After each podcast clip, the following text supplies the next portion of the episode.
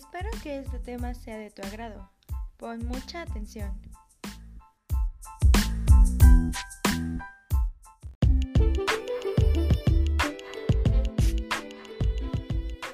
El día de hoy hablaremos sobre las matrices estratégicas. Pero, ¿qué es? Son una herramienta para definir la estrategia de la empresa a través del análisis de la situación y los factores influyentes.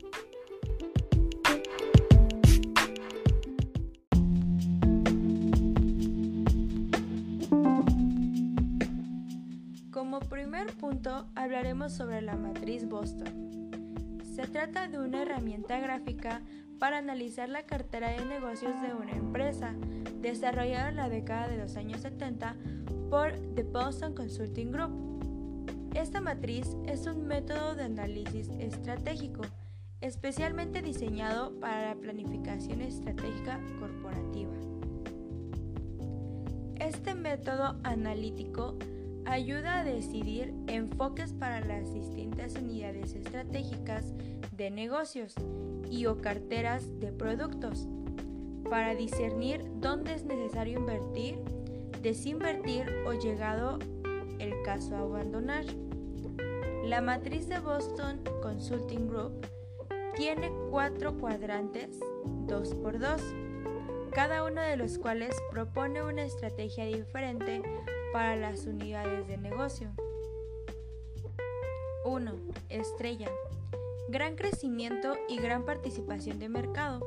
Se recomienda potenciar al máximo dicha área de negocios hasta que el mercado se vuelva maduro y la unidad de negocio se convierta en vaca. 2. Interrogante.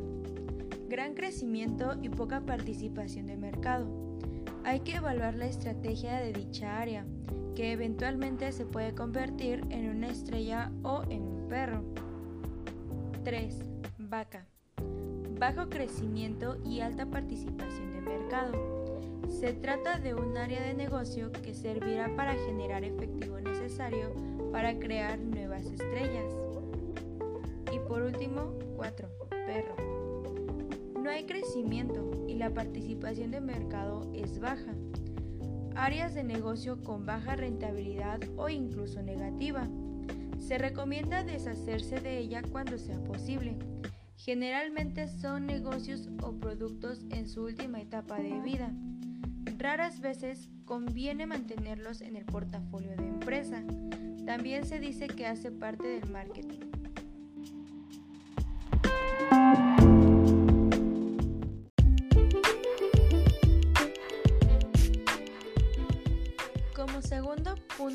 Hablaremos sobre la matriz de competencia. La matriz de competencias tiene como principal objetivo verificar la alineación del profesional que ocupa o ocupará el cargo de sus competencias, que están vinculadas a los objetivos estratégicos de la empresa. Ayuda a definir los estándares de reclutamiento y selección, evaluación del desempeño y reconocimiento por el desarrollo técnico y de conducta de los empleados algunas de las competencias que pueden figurar en la matriz son las siguientes. 1. Trabaja centrado en los resultados. 2. Busca autodesarrollo. 3. Trabaja en equipo. 4. Se centra en las necesidades de los clientes. 5. Valora la calidad de los servicios. 6. Tiene proactividad. 7 actúa con madurez. 8. Trabaja bajo presión. Y 9. Tiene capacidad de liderazgo.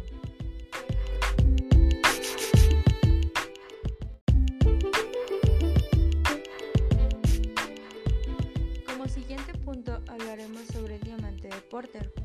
Es un método de estructura de las empresas que aumenta el beneficio de estas. Fue desarrollado por el economista Michael Porter en 1990.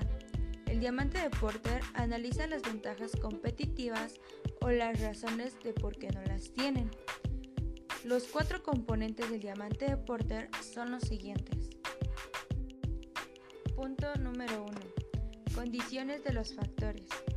En este atributo del diamante de Porter consideramos la escasez como fuente principal de ventajas competitivas. La abundancia genera una actitud complaciente, mientras que las desventajas selectivas mejoran el éxito de una industria, ya que se invierte más en la innovación. Porter rompe con la teoría clásica donde el comercio se basa en factores de producción, siendo para Porter esto mucho más complejo. Punto número 2. Condiciones de la demanda. La composición de la demanda permite que las empresas creen en su mercado dando respuesta al consumidor. Punto número 3. Sectores afines y auxiliares. Una empresa, si quiere obtener una ventaja competitiva, no intentará establecerse en un mercado en el que ya hay muchas empresas especializadas en el sector. Los costos de entrada al mercado pueden ser elevados, siendo conocido esto como barreras de entrada al mercado. Si una empresa no tiene proveedores que le suministren lo necesario, parará su cadena de producción y no será competitiva ni rentable. Punto número 4. Estrategia, estructura y rivalidad de la empresa. Trata de la intensidad con la que el mercado obliga a competir a las empresas de forma agresiva, innovadora y global.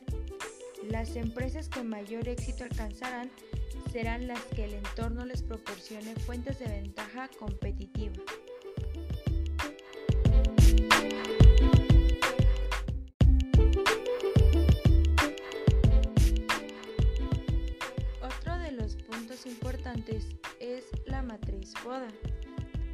Que es una herramienta de análisis que puede ser aplicada a cualquier situación, individuo, producto o empresa que esté actuando como objeto de estudio en un momento determinado del tiempo.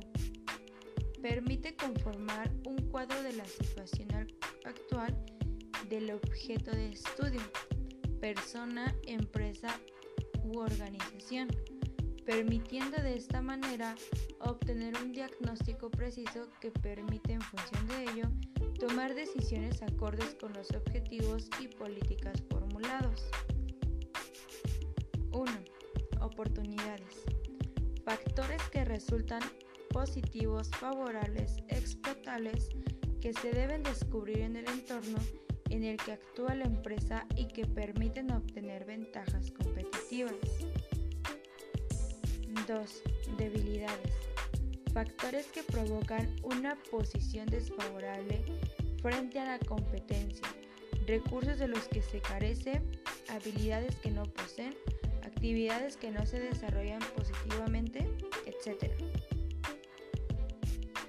3. Amenazas. Situaciones que provienen del entorno y que pueden llegar a atentar incluso contra la permanencia de la organización.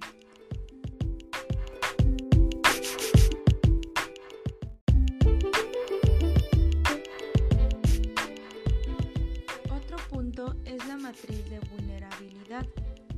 Se denomina matriz de vulnerabilidad al conjunto de vectores organizados para eventos de intensidad creciente, cuyas probabilidades de ocurrencia de un determinado horizonte de tiempo depende de la amenaza o peligrosidad en la región estudiada.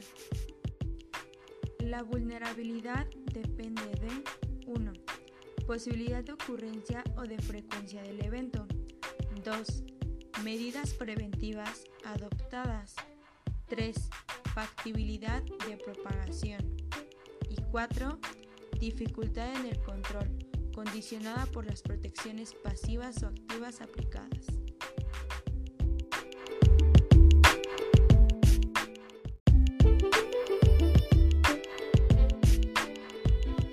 Y por último, análisis de escenarios.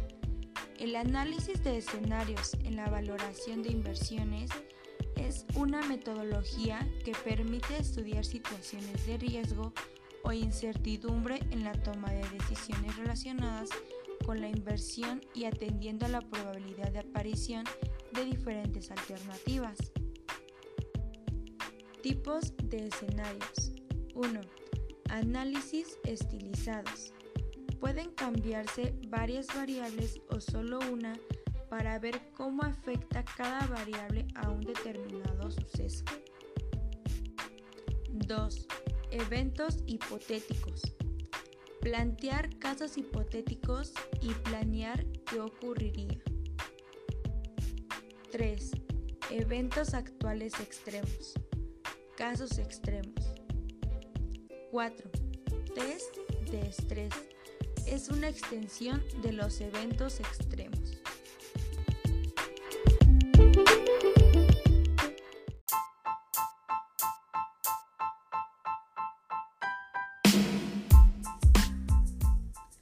Gracias por tu atención. Espero que esta información sea de gran ayuda.